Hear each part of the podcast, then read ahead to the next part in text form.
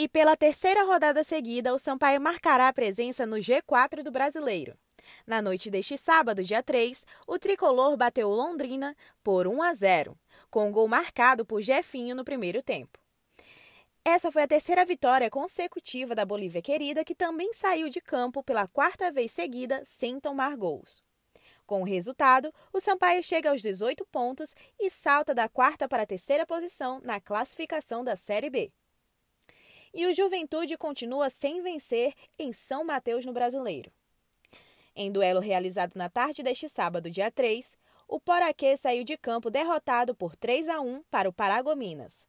Com o resultado, o Juventude continua com cinco pontos e ocupa a sexta posição do Grupo 2. Da Rádio Universidade FM do Maranhão em São Luís, Vitória Sakamoto.